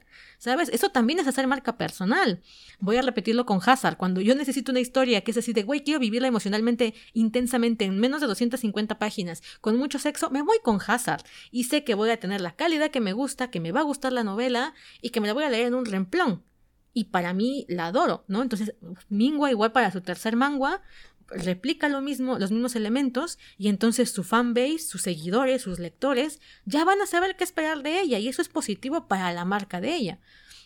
¿Vale? No como otros autores que de pronto empiezan haciendo fantasía épica, luego se pasan al romance y pierden lectores en el medio porque los lectores de fantasía no son los lectores de eh, romance, ¿no? Entonces solamente se queda con pocos lectores que son de hueso colorado y la empiezan a seguir a ella o a él en todo lo que haga. ¿no? Entonces, eh, es normal que a nivel de marketing tú tengas que hacer historias que sigan por lo menos el mismo género, ¿no? Yo, por ejemplo, este año tengo planeado eh, incursionar en otros géneros, Ah, no cierto, este año no. Este año me voy a quedar con la comedia romántica porque a mí me gusta la comedia romántica. Em, y con este tipo de fórmula de mis personajes, uno gruñón y el otro bastante sunshine, porque me gustan ese tipo de personajes. Y tal vez para el año que viene me anime con otro subgénero, pero va a seguir dentro del mundo BL, ¿vale? Va a seguir siendo un BL, pero thriller o policíaco o otra cosa, ¿no? Em, pero es así, ¿sabes? Es, es como tú como autor vas tomando decisiones. Ah, por un lado está esta presión de la parte editorial, por otro lado está lo que a ti te gusta, eh, el miedo que también podemos tener a experimentar con algo nuevo, que es probablemente lo que le pasa a Fargo, o Fargo se enamoró mucho de su universo, o le da miedo salir de ahí y que al salir eh, el, la fanbase que tiene se pierda porque la gente solamente le interesan esos personajes, ese mundo, y fuera de ese mundo no le va a interesar nada más. Y yo creo que aquí también es, eh, esa crítica se la había Cocoa. Cocoa decía, es que no les estamos exigiendo a las autoras que saquen mejores historias. A ver, yo en el caso de Mingua, yo le yo estaba en el chat ahí con Cocoa, estaba yo escribiéndole así de no manches Cocoa, a mí no me gusta Jinx, no estoy defendiendo Jinx porque me guste, de hecho no me gusta y no lo voy a seguir leyendo cada autor eh, va a encontrar esta manera de decir voy a esforzarme por sacar una mejor historia, ¿sabes? Yo creo que eso es una cuestión muy personal, eh, una cosa que tiene que ver con el autor en sí mismo que diga, che, yo la verdad es que para la siguiente novela quiero hacer algo mejor o quiero hacer algo distinto y quiero arriesgarme y ese arriesgue también está en el tema de los lectores, en el tema de capaz que pierdo lectores por el camino, capaz que gano y igual me va mucho mejor de lo que, de lo que pienso. Sigo a una autora española que se llama Susana Herrero. Esa mujer lleva seis, siete, como diez novelas eh, de tipo romance contemporáneo. Ha variado eh, locaciones, ha, variado deporte, ha variado varias cosas, pero es romance contemporáneo. Y este marzo se va a animar a entrarle a eh, romance con fantasía, ¿no? A de dragones y ciudades. Son géneros totalmente distintos. Entonces la gente que ya es fanática de Hueso Colorado de esta mujer va a ir a leer esa historia aunque sea fantasía. Y hay gente que no. Yo, por ejemplo, puedo leerte las de romance contemporáneo, pero yo no, dragones y castillos y esas cosas a mí no me molan, no me gustan y no la voy a leer. Punto. Soy una lectora que se queda por el camino en este arriesgue de cambiar de género, pero es algo que ella quiere hacer, que quiere experimentar, que le gusta la fantasía y se está dando el chance de decir, ahora ya me siento preparada para escribir fantasía, va y se arriesga. Entonces sí, por un lado está padre que, uno como lector le exija un poco más a sus escritores, a la gente que les gusta, porque eso hace que también el escritor se sienta motivado a mejorar su propio trabajo pero tampoco hay que pedirle cosas distintas a lo que él quiere hacer, porque hay, yo creo que hay, hay una, una línea entre, vale, voy a terminar haciendo una historia que obedezca a las cosas que quieren leer eh, mis lectores o a lo que yo quiero hacer, ¿no? O sea, igual, por ejemplo, yo no puedo creer, yo no me podría creer que Alessandra Hazard llevase escritas 13, 14, 15, 16, 17, 18, 19, 20, 21, 22, 22 novelas con la misma dinámica si no le gustase. Si no le gustase, estaría enferma de sí misma. Estaría enferma, estaría asqueada consigo misma y no podría seguir escribiendo. Porque es un trabajo que requiere de muchas cuestiones cuando estás sentada en la computadora tecleándole, eh, muchos atascos, eh, bloqueos, eh, pensamientos ah, negativos, ansiedad, este, desgaste emocional, mental. Y dices, si no te gusta lo que estás escribiendo, eh, vas a colapsar. O sea, si ya colapsas cuando te gusta, imagínate colapsar cuando no te gusta. Entonces, yo creo que eso es algo que, que uno dependerá y uno, eh, uno como lector puede elegir. O sea, digo, si no te gusta Fargo, pues adelante hay otros montones de autores que escriben BL o Megaverse, ¿no? Y si Fargo quiere mejorar y se da cuenta que la crítica llega por el mismo lado, que es, oye, Fargo, ya salte de ese mundo, y dice Fargo, bueno, pues igual y si me toca hacerlo, pues es una, es un salto de fe, ¿no? Y es como eh, aprender algo nuevo, como entrar a un curso nuevo. O sea, es que quiero que vean esto como, como el escritor lo ve. Es como cuando tú estás en tu casa y dices, voy a empezar a hacer ejercicio y dices, voy a empezar gimnasia. El primer momento va a ser desastroso para ti si nunca has hecho ejercicio, ¿no? Entonces, un autor a veces no se puede arriesgar a hacer algo muy novedoso, muy loco, por más que en su cabeza suene bien o muy arriesgado, porque o todavía no tiene las tablas para hacerlo, o todavía eh, no se encuentra con, la trama que quiere escribir, o tiene miedos que igual y tiene que ir eh, trabajando a nivel intrapersonal, ¿no? Y luego llegan los lectores a atacarte y dices, bueno, eso todavía te va a derrumbar mucho más. Entonces, por un lado yo decía, no creo que la solución sea dejar de criticar y decir, bueno, que el autor haga lo que quiera. Em, y yo no puedo opinar porque pues apenas son nueve capítulos y la gente ya está diciendo que, que no es buena, porque yo creo que estos nueve capítulos bastan para hacerse una idea de qué va a ser Jinx. Mira, eh, igual y más adelante nos sorprende eh, Mingua y hay un cambio total y radical de, que se desapegue de su anterior historia. Igual y tomamos lo rumbo mucho más oscuro porque ahí tenemos este rollo de los eh, deudores y de que hubo violencia con el pobre de Dan y bueno, este vato está metido en el MMFA, igual hay alguna conspiración, alguna, algún subgénero, algún otro tipo de trama que ensalce la relación de estos dos o la vemos que va siguiendo el mismo patrón que, que, Alex y aparece un tercero en discordia y hay celos. Y entonces, pues eso ya nos va a decir en esta obra más o menos para dónde va a ir eh, Mingua, ¿sabes? Y creo que la crítica es válida y, mm, y, que es normal que se le critique comparándolo con BG Alex porque mucha gente llegó a pues a, Jinx por B.G. Alex. No sé si me explico. No es como, ay, es una autora nueva, sacó una, obra nueva, vamos a ver cómo nos sorprende. No, ya venimos con un referente y queramos o no, eh, todos nos hacemos una idea previa antes de tocar algo ya lo he contado en otros, videos o en otros podcasts, siempre tenemos como un pre, una relación preestablecida con lo que sea que vayamos a consumir, por la portada, por la sinopsis, porque alguien nos contó de qué iba y nos lo contó a su manera y nos vendió una historia y resulta que no tiene nada que ver con lo que estamos leyendo. Todas esas cosas que suceden en lo que yo llamo la metaliteratura, lo que está por fuera del libro en sí mismo, afecta la percepción que tengamos. Incluso eh, que estés pasando por un momento determinado de tu vida eh, modifica la percepción que tienes de una obra. Mm, yo, por ejemplo, me intenté leer hace unos años una novela con un chico que tenía un hermano que murió de leucemia y para mí fue como, pues será muy voice love y estará muy bonita, pero yo no puedo leerla. O sea, no puedo leerla porque no, no puedo. Me, me, me, me da gatillo de trauma y ahí me quedo. ¿no? Eso no significa que sea buena o mala, simplemente que yo no pude leerla. Ahora, la crítica, ah, se parecen los personajes, se parece la trama, está haciendo lo mismo, este, no me gusta que esté haciendo lo mismo, pues también es una crítica válida. Y igual a Mingua no le afecta, ¿eh? Porque, ojo, eh, es como yo lo, que yo decía hace un momento, si a mí me dicen es que Aidan y todos tus que se parecen, pues voy a decir, pues sí es verdad, o sea, y están hechos a conciencia así porque es algo que yo decidí conscientemente porque me gustan. Y para mí no tiene nada de malo porque es el tipo de historias que yo quiero escribir y que yo quiero leer. Entonces, lo, igual lo mismo le pasa a Mingua. Ahora, sí, voy a poner el paréntesis porque esto me parece tan.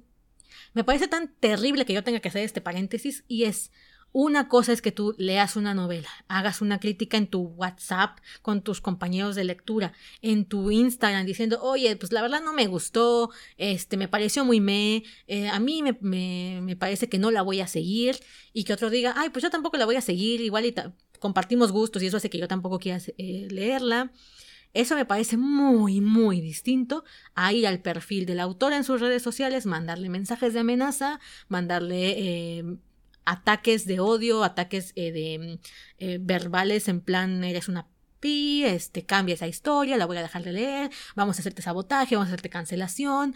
Eh, eso hay un puto abismo de diferencia y es algo que yo no quisiera tener que hacer este disclaimer porque me parece totalmente normal que tú digas, vale, una cosa es que yo lo critique aquí en mi podcast y que diga, mira, no me gustó, pinche historia, o sea, la verdad es que me dormí, me aburrí, como Given, ¿no? Que yo me duermo cada que intento leer Given y es mi gusto personal y estoy diciendo eh, incluso objetivamente viendo la trama y demás puedes decir mira hay huecos argumentales el personaje está mal escrito el personaje es plano el personaje no tiene desarrollo eh, se contradice a sí mismo este la trama no se sostiene que son cosas que tú puedes leer y que están ahí que es bastante objetivo puede ser em, y otra muy distinta en que vayas al perfil a atacar a la autora nada más de agrapas porque sí porque es el trabajo que ella está haciendo es un trabajo que tú decís, es como ir a un restaurante y comer y decir no me gustó o me gustó la comida, ¿vale? Es distinto si encuentras un...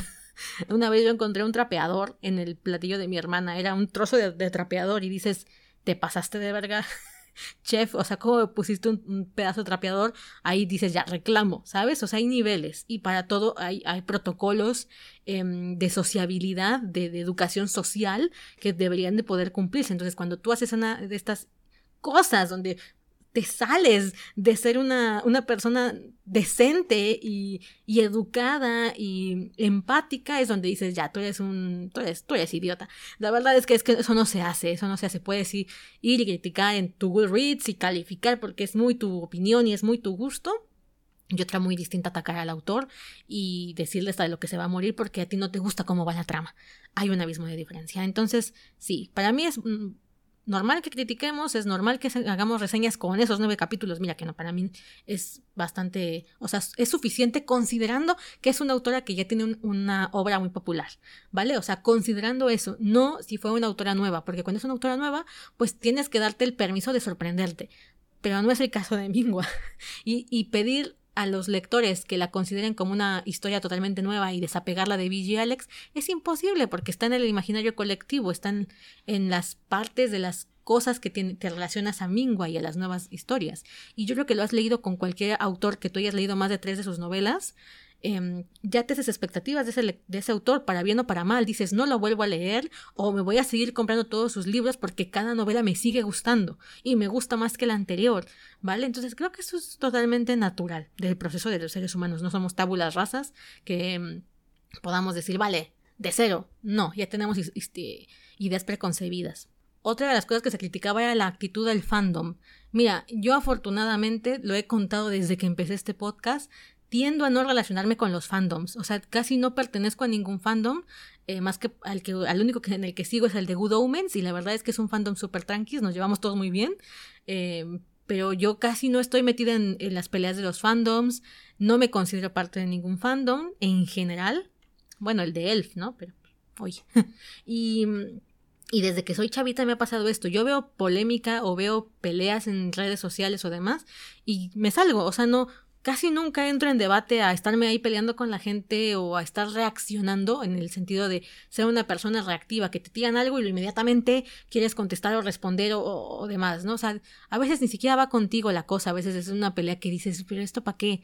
Y eso me sucede mucho con, con, con el tema de, los, de las reseñas que hago. Afortunadamente hay gente que me dice, Gaby, no comparto tu opinión y yo, chévere, a mí sí me gustó tal historia y yo, chévere. Eh, eso no significa que lo que yo dije en cuanto a huecos argumentales esté mal, ¿eh? O sea, esos huecos argumentales ahí están. Intenta justificarme, porque ahí es donde se puede dar un debate muy interesante entre, a ver, la muerte de Ash, ahí vamos con el tema de Banana Fish, ¿está justificada o injustificada? Vale, ahí podemos tener un debate. No es, ¿te gustó la muerte de Ash? ¿No te gustó la muerte de Ash? Eso es una cosa aparte a ¿estaba justificado o no estaba justificado? Si te interesa este tema, eh, te invito a escuchar el podcast de ¿Es una buena historia o solo lo pienso porque se murió, porque el prota se murió?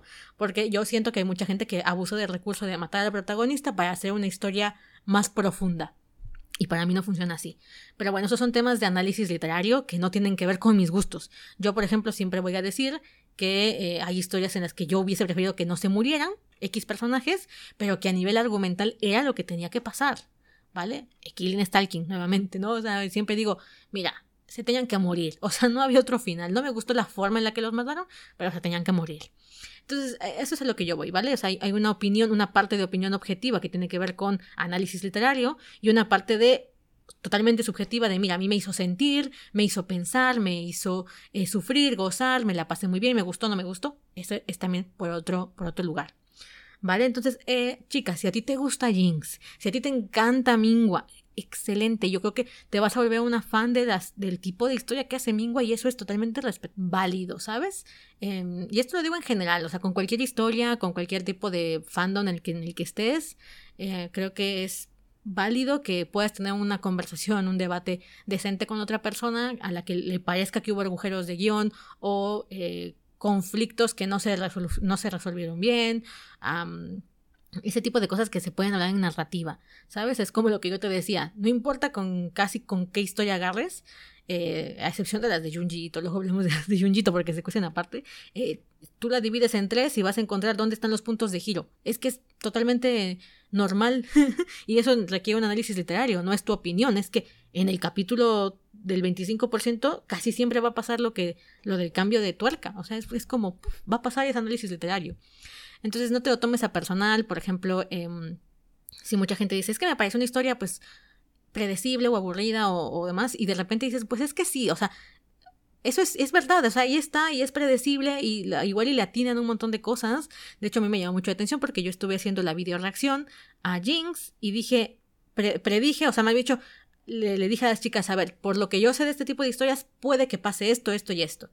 Y pues conforme fueron saliendo los capítulos y me fueron diciendo, me dijeron, sí, en efecto, eso va a pasar. Porque es una estructura y lo sabes y no pasa nada. ¿Ok? No pasa nada, simplemente que es un comentario que está ahí, es real. Y es como cuando alguien me diga, es que las novelas de Hazard siempre son iguales, nunca se arriesga. Totalmente verídico. O sea, yo lo sé. Es una crítica que yo también le podría hacer. Me gustan, me molan, me encantan, me desvelo. ¿Vale? Porque separo este rollo de lo que me gusta de la crítica literaria que se le puede hacer a las novelas de Hazard. ¿Ok? Entonces, o a las mías, ¿no? Incluso las mías digo, madre mía, los huecos de guion que hay aquí, ¿sabes? Así que lo entiendo perfectamente. Ahora, insisto, la decencia, la decencia Em, la decencia social, la decencia hacia tus autores. Si te gusta un autor y te gustaría que cambiara ciertas cosas, que mejorara, lo puedes decir así, ¿sabes? Eh, yo me acuerdo que recibí una reseña de Aidan y de Liam hace ya algunos años y la, la lectora me decía, me gustó mucho la historia, pero había cosas que no venían al cuento o había cosas que me hubiese gustado que se indagaran más, eh, le faltó una corrección, no tenía sentido lo del viaje en el tiempo y yo decía, es verdad, o sea, yo sabía que eran fallos de la novela y yo decía, claro, entonces, pero te dice, me gustó esto, no me gustó esto, ojalá puedas mejorar para el siguiente libro.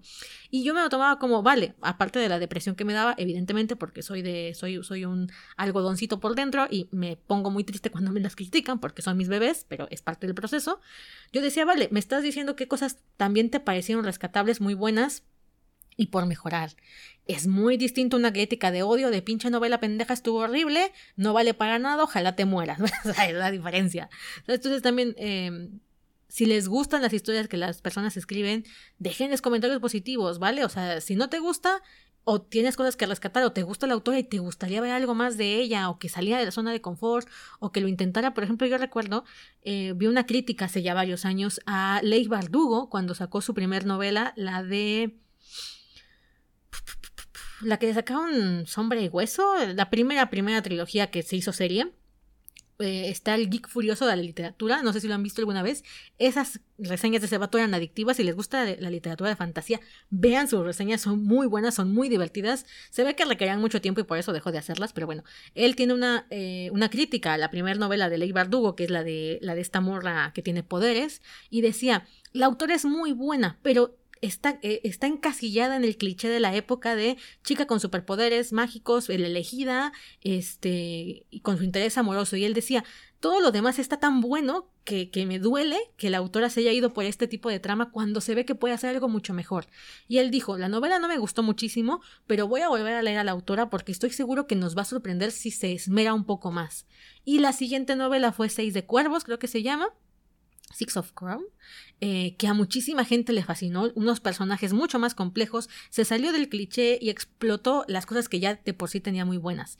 Y ahora me parece que es una autora de referencia, Ley Bardugo, en muchísimos de, las, de los círculos de novela de, de, de fantasía, porque la gente dijo, hay algo bueno en ella, pero en vez de destruirla, dijo, bueno, este, esto está mal, esto no está tan chido, podrías hacerlo mejor porque se ve que tienes las bases para hacerlo mejor, así que échale más ganitas, mamá, échale más ganitas. Entonces ahí la crítica es constructiva y si la autora quiere y, quiere ir por ese camino, lo va a tomar y lo va a hacer y, va a ir creciendo junto, incluso junto con su fan base, junto con, su, con sus lectores.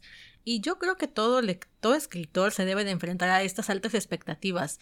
Eh, es como el precio de la fama. Es, es, horrible de decirlo, pero es un poco el precio de la fama. Por ejemplo, Mo Tong-xiu ahorita está en la cúspide de su carrera. O sea, la mujer ahorita está ahí arriba, en la cima, viendo todos hacia abajo dicen que la cima es muy solitaria y eso también me imagino que debe de generar una ansiedad tremenda el pensar voy a sacar una nueva novela. Esta novela ya hay tres precedentes, eh, Modo Sushi y Tianguan Sifu, que fueron novelas súper rompedoras que cada novela he ido mejorando. Em, ahora que ahora te enfrentas a la página en blanco y debes de tener superarte a ti misma ya implica un bache muchísimo más amplio que el que tenías antes, ¿no? Cuando te empiezas chiquito y vas subiendo escalones poco a poquito, vas creciendo poco a poquito, pero cuando tú tienes un brinco de, esta, de este tamaño, eh, ves el abismo muchísimo más amplio, ¿sabes? Es como ¡guau! ¡guau! Y, y, son recursos que el autor tiene que ir como manejando consigo mismo. Yo pienso que es un trabajo muy interno, muy de trabajo intrapersonal, trabajo intrapersonal, eh, lidiar con las ansiedades, lidiar con los miedos, las inseguridades, ir mejorando poco a poco. Em, eh, o, o, asaltos agigantados. O sea, yo de verdad, el, dibujo de, de Mingua eh, está, muy cabrón. Siempre he dicho que los autores de manga, en particular, o los, los de manga, eh, están muy cabrones porque no solamente es planear una buena historia, es tener que dibujarla, aprender mejores técnicas de dibujo, de sombreado, de coloreado. Eh, están aprendiendo y mejorando sus habilidades en dos áreas. Eh, ya para mí escribir es algo muy complicado. imagínate si yo tuviese que todavía mejorar el dibujo o dibujar, en primer lugar, es que yo por eso admiro cabroncísimo a... a Urasawa, porque digo, este güey no solamente dibuja estas historias que pues, a Urasawa, por ejemplo, se le critica mucho que sus personajes se ven casi iguales. Si alguna vez ha tomado un manga de Urasawa y lees tres o cuatro de él, pareciese que es el mismo actor interpretando diferentes papeles. A mí me gusta verlo así. Y es una crítica que se le hace mucho al dibujo de Urasawa. Y yo digo, es que si está cabrón, ¿cómo mejoras el dibujo? ¿Cómo le dedicas tiempo a mejorar tu calidad de dibujo? Cuando eh, también tienes que planear una historia que está dividida en tres tiempos y hay cambios en temporales, hay saltos y hay una conspiración y tienes 80.000 subtramas. ¿Cómo chinga le haces? O sea, está muy cañón. La verdad es que yo nada más lo veo y digo, tú me das ansiedad, o sea, está, está, está, tú me das ansiedad, nada más de verte. Entonces digo, sí, por ejemplo, eh, One, el de One Punch Man, el tipo dibuja palitos y bolitas, ¿no? ¿Sabes? Y sus historias son muy buenas, o sea, sus historias pegan muchísimo porque él dedica más tiempo a la historia que al dibujo porque no, no le da la vida, ¿no? ¿Sabes? Y aparte tiene sus cositas ahí. Él. Y entonces ¿Qué pasó? Pues conoció a Murata y Murata le dibuja y le dibuja como el poderoso dios que es Murata, pero Murata no, no escribe. Entonces yo cuando veo a una autora que pues, está solita haciendo ese trabajo de, de dibujar su manga y escribir la historia, pues a veces dices es que es normal que, que, que, flaquee de alguna pata o que la historia no pueda ser tan profunda o tan compleja, porque che, también lo tiene que dibujar. Y yo vi un salto brutal eh, de, de Mingua de su dibujo anterior al actual. Y mucha gente dice, pues nada más el dibujo está, está bonito. Pues es que esos tres años desde que terminó Alex o dos años que terminó, pues es que le dio, le, le, improve, le metió improve a su, a su dibujo y no creo que haya sido una cosa de dos meses, ¿sabes? Estuvo, yo creo que estuvo ahí dándole cañita y eso también tiene su mérito, no creo que el dibujo desmerite, el contrario. Eh, porque es parte de la misma autora. Dijeras, lo hace otra persona, dices, bueno, entonces sí, es como, va, ese trabajo se le reconoce a otra persona y no a ella, pero aquí es como junto con pegado. Entonces, bueno, lo que yo voy es, a mí no me gusta Jinx. lo voy a repetir porque mucha gente me dijo, ah, es que no está chido que nada más le diste la oportunidad de cuatro capítulos y lo dejaste. No necesito, no creo necesitar más. De hecho, me leí hasta capítulo 9 para hacer este video de hoy. Yo lo iba a dejar, pero dije, bueno, me voy a leer el capítulo 9. Leí el capítulo 9 y mi decisión es la misma. Eh, yo no voy a pagar por esta historia porque a mí no me gusta. No es el tipo de historia que me guste, no es el tipo de autora que me guste y voy a pasar mi tiempo invirtiéndolo en historias que me gustan más. Así de sencillo, así de simple y demás. Si alguien comparte mi opinión y no quiere leer Jinx, pues adelante. Si alguien no comparte mi opinión o tiene dudas o por pura cosa de, de que tú te tienes que hacer tu propia opinión, pues ve y lee Jinx y ya así te haces tu propia opinión y dices, mira, a mí sí, a mí no, a mí más o menos. Y se acabó.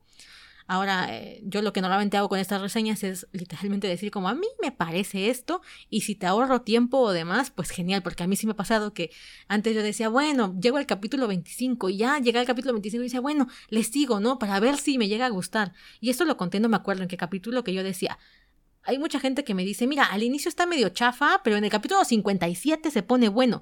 No voy a llegar al capítulo 57, o sea, si, si tengo que esperar para que se ponga bueno, igual nunca se pone bueno, ¿sabes? O, o es que ya casi al final se pone muy bueno y estoy esperando la segunda parte y me tengo que chutar toda la parte de adelante, todo, todo el tocho de adelante, pues no, ¿sabes? Es que eh, el planteamiento siempre es más flojo que el, que el clímax, es obvio, porque el planteamiento es donde tienes que dejar como las bases de la historia, de qué va a tratar, quiénes son los personajes.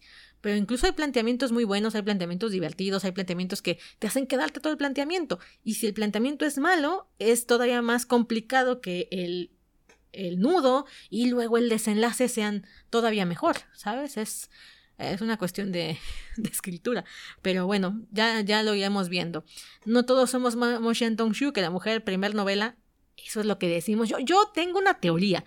Eh, yo obviamente no conozco a, MXTX porque es China, pero no creo que sea su primer novela en el sentido de haberla eh, escrito y publicado.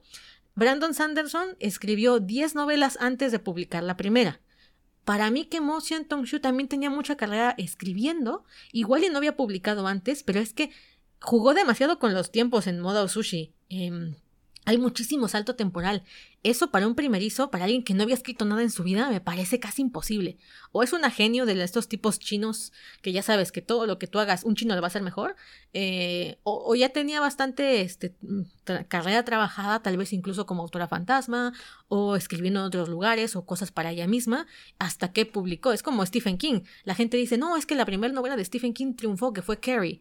Y después Stephen King sacó su libro y te dijo, yo había escrito como 80 historias antes de Carrie, pero no me las publicaban. Entonces yo las guardaba, me las rechazaba, me las rechazaba, me las guardaba, las guardaba, hasta que la, a Carrie la agarran y el boom es tremendo. Pero no fue su primer novela escrita. Obviamente yo no sé qué onda, pero es que sí es muy difícil.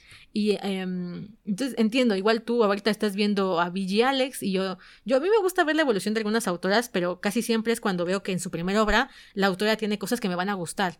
Porque yo creo que al fin y al cabo también todos los autores tenemos cosas que nos gustan, eh, temas que nos mueven y que van a ser repetitivos en lo largo de nuestras historias.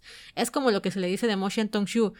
Siempre uno de sus personajes en sus tres novelas se ha aventado de un de un risco ya caído en, las profundidades de un algo, en los montículos de entierro, en la no sé qué del infierno y en la no sé qué de la ciudad fantasma. O sea, siempre hay un vato cayéndose, eh, siempre hay una, relación devocional, porque son elementos que a la autora le gustan y va a replicar en sus historias, o son temas que a la autora le gustan.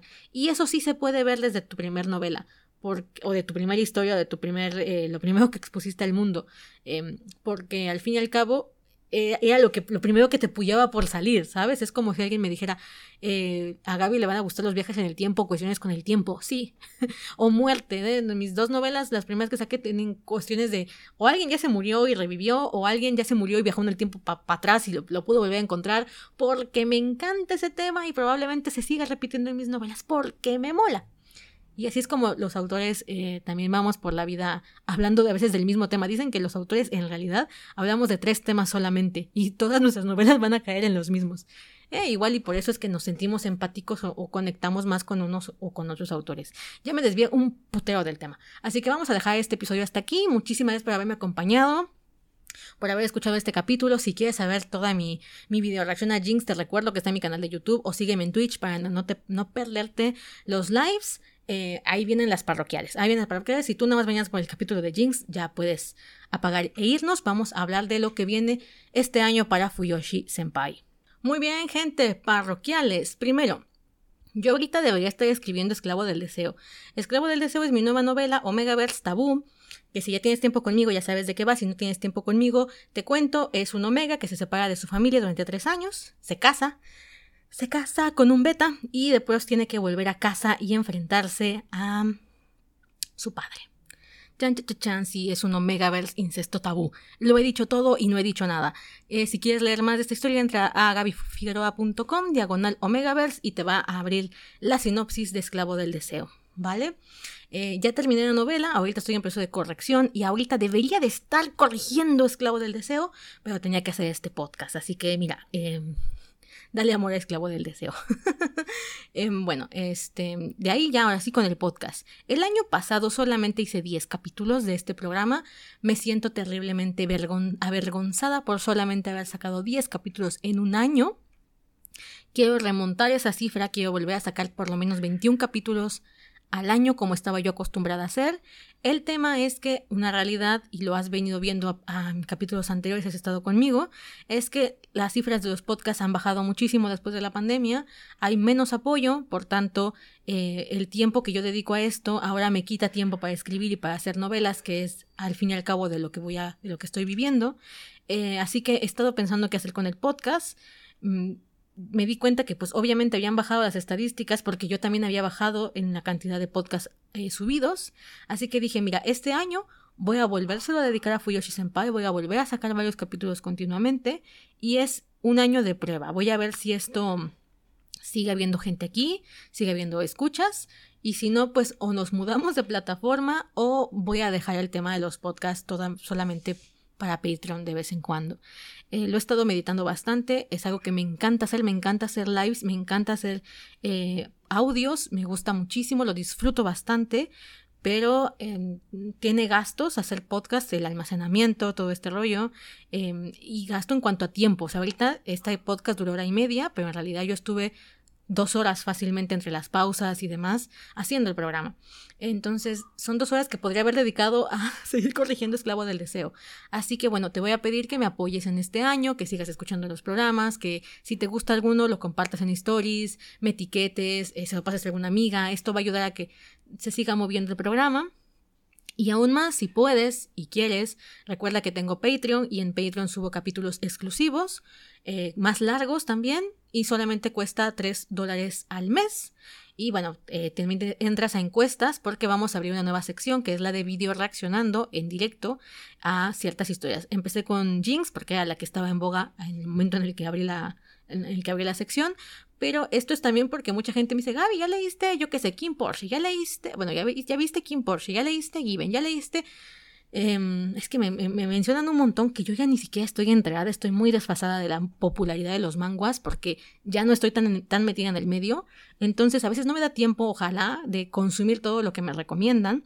Así que esta sección es para eso. Si estás en Patreon puedes dejar tu recomendación, puedes votar por, la, por las historias que estén como más populares y yo haré un en vivo leyendo los primeros 5 o 10 capítulos de lo que sea que haya ganado en votaciones. Así que si siempre has querido que yo reseñe algo que tú deseas, por ejemplo, es que quiero que reseñes Green Light, que no me acuerdo si se llama Under the Green Light, creo que se llama, eh, y gana la votación allí en Patreon. El, próximo viernes me vas a estar viendo, leyendo Green Light y dándote mis impresiones. Si me gusta la historia, me la seguiré leyendo e igual más adelante tenemos un episodio de podcast completo. ¿Vale? Igual y no, igual te digo, mira, esto no es para mí y ahí lo dejo, ¿no? ¿Quién sabe? Eso es lo que vamos a ir descubriendo durante la, durante, la, durante nuestras transmisiones en Twitch.